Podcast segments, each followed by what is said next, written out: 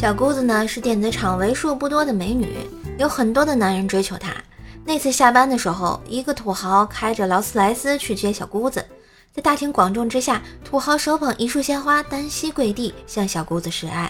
没想到小姑子立马拒绝了，转身坐上另一个追求者的单车。回到家之后，小姑子蒙上被子痛哭了一场，她发誓再也不喝酒了。初三的时候啊，班里转来了一位高材生，是位性感的小美女，斯斯文文的，有说有笑。刚来没多久，就和班里的同学都相处得很好。我对她有点意思，她也总是对我笑。有一次，我打听到她今天生日，就过去悄悄地告诉她，放学后在学校后门等我，一定要等哦。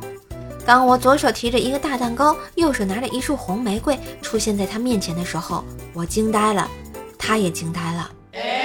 他身后七八位拿着木棍、扫把的哥哥、堂兄、堂弟也惊呆了。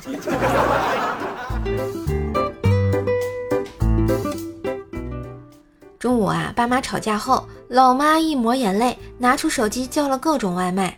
外卖到了后，老妈把橱柜的盘子都拿出来，摆了满满一桌子，把外卖全都倒在盘子里。